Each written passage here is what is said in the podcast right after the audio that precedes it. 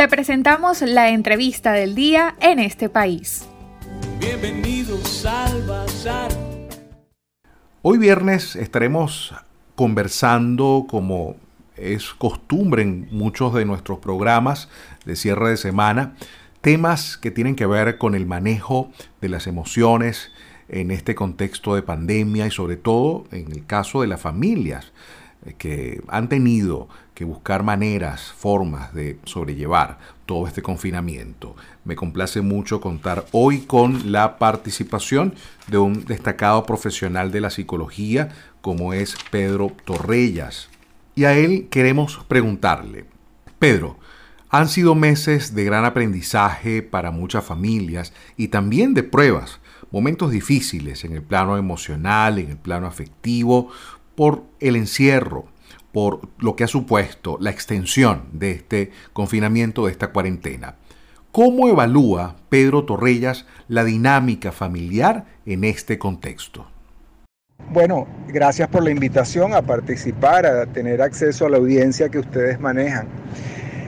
La idea mm, eh, al orientar este proceso de conversación, bueno, espero que sea nutritivo para eh, la audiencia de ustedes.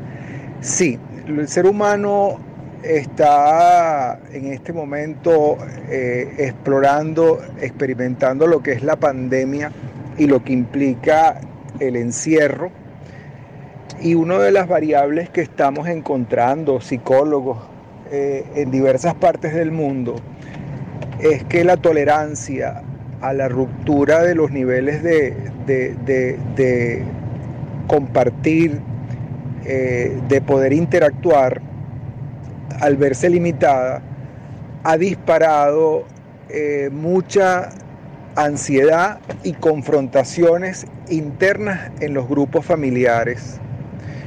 Eh, la irritabilidad, la poca capacidad para manejar las diferencias, se ha ido tomando de los espacios de los grupos tanto a nivel de familia como, como, como incluso en otras organizaciones donde están confinados también, porque el ser humano definitivamente no está hecho para vivir encerrado. Ese es parte del punto que está desgastando la relación familiar, la dificultad para tolerar la ansiedad de estar encerrados. Pedro, en tu experiencia y en los casos que seguramente has atendido y has acompañado durante estos meses, eh, ¿qué tantas variaciones podemos encontrar en la conducta, en el comportamiento de una persona en esta situación, sometido a un confinamiento, a un encierro? ¿Es muy alta esa variabilidad que encontramos, por ejemplo, en un padre, en una madre o en un adolescente? Y no sé, Pedro, si incluso esa respuesta hay que contextualizarla para la situación que estamos atravesando los venezolanos, donde además de las consecuencias de esta pandemia de COVID-19, hay todo un cuadro de servicios públicos, de deterioro, de complejidad eh, económica, política, que también influye. ¿Qué nos puedes comentar en este sentido, con base a tu experiencia de los casos que has atendido últimamente, Pedro? Venimos dotados de un sistema de defensa, eh, mecanismos que de alguna manera nos permiten sobrevivir, adaptarnos a la realidad. Esos mecanismos, algunos son conscientes y otros son no conscientes. Y cada ser humano tiene un repertorio más complejo, menos complejo, según las circunstancias de vida que le ha tocado afrontar.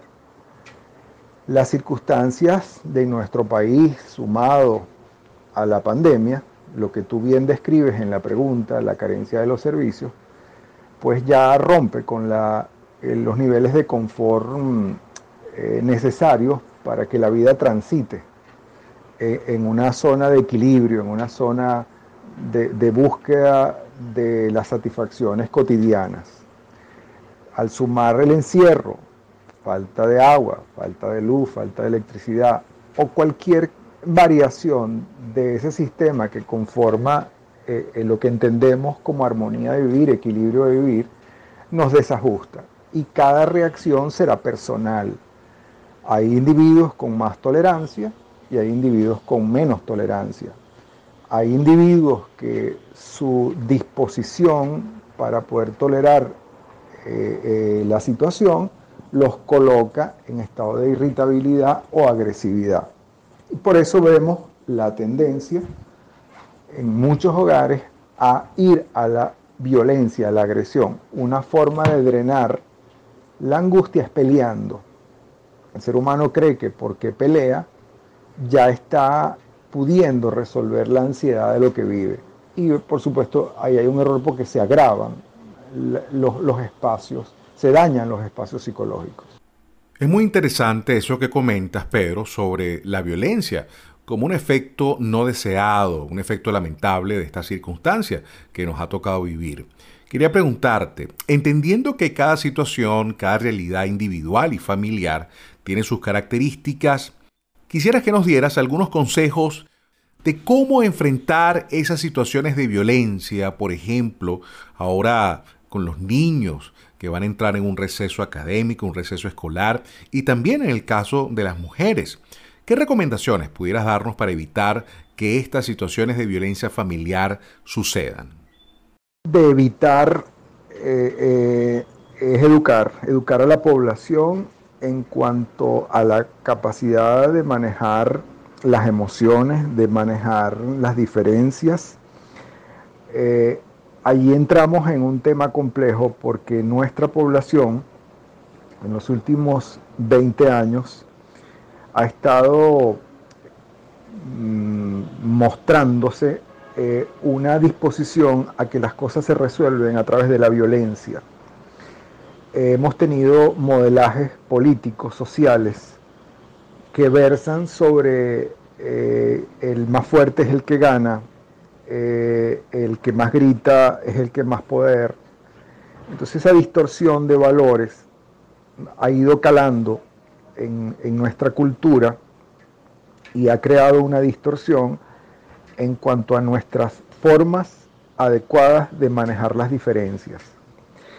Eh, eh, así como podemos notar que hay un irrespeto de normas básicas en cuanto, por ejemplo, el respeto a la señal de un semáforo, en donde eh, el venezolano se toma la ley en sus manos y él pasa porque él considera que es que él está por encima de la ley, esa distorsión se va sembrando en diversas capas y sectores de nuestras formas de interacción humana.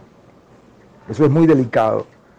Eso es un legado muy dañino de, el modelo en que hemos, nos hemos manejado eh, de interacción social y eso eh, trae consecuencia que es que la irrupción a la violencia eh, está a flor de piel de cada quien. Eh, no entendemos, no escuchamos el, dónde está el derecho del otro, bueno, porque simplemente el otro no existe, el otro, el otro es un estorbo, el otro es una molestia. Entonces ahí estamos retrocediendo años de años en, lo que es la historia de la civilización humana. Y la única forma de retomar el curso es educando a la población y retomando los valores y los principios de interacción que versan sobre el, respeto mutuo, eh, eh, el poder entender que podemos tener diferencias y que esas diferencias tienen que ser observadas, conversadas para poder llegar a, acuerdos si es que es posible y si no hay los acuerdos posibles, por lo menos respetar las diferencias. Bien, escucharon ustedes la opinión del psicólogo Pedro Torrellas, quien nos hablaba en relación a las variaciones en el estado anímico, emocional, en el contexto de esta pandemia y que se presentan en el seno de muchas familias en nuestro país y sin duda alguna también en el mundo, pero en nuestro país se le añade toda la realidad socioeconómica y política que estamos atravesando. Para conocer más del programa en este país, visita nuestras cuentas en redes sociales, en Twitter e Instagram como arroba en este país radio, en Facebook en este país programa radiofónico y en la página web en este país.info.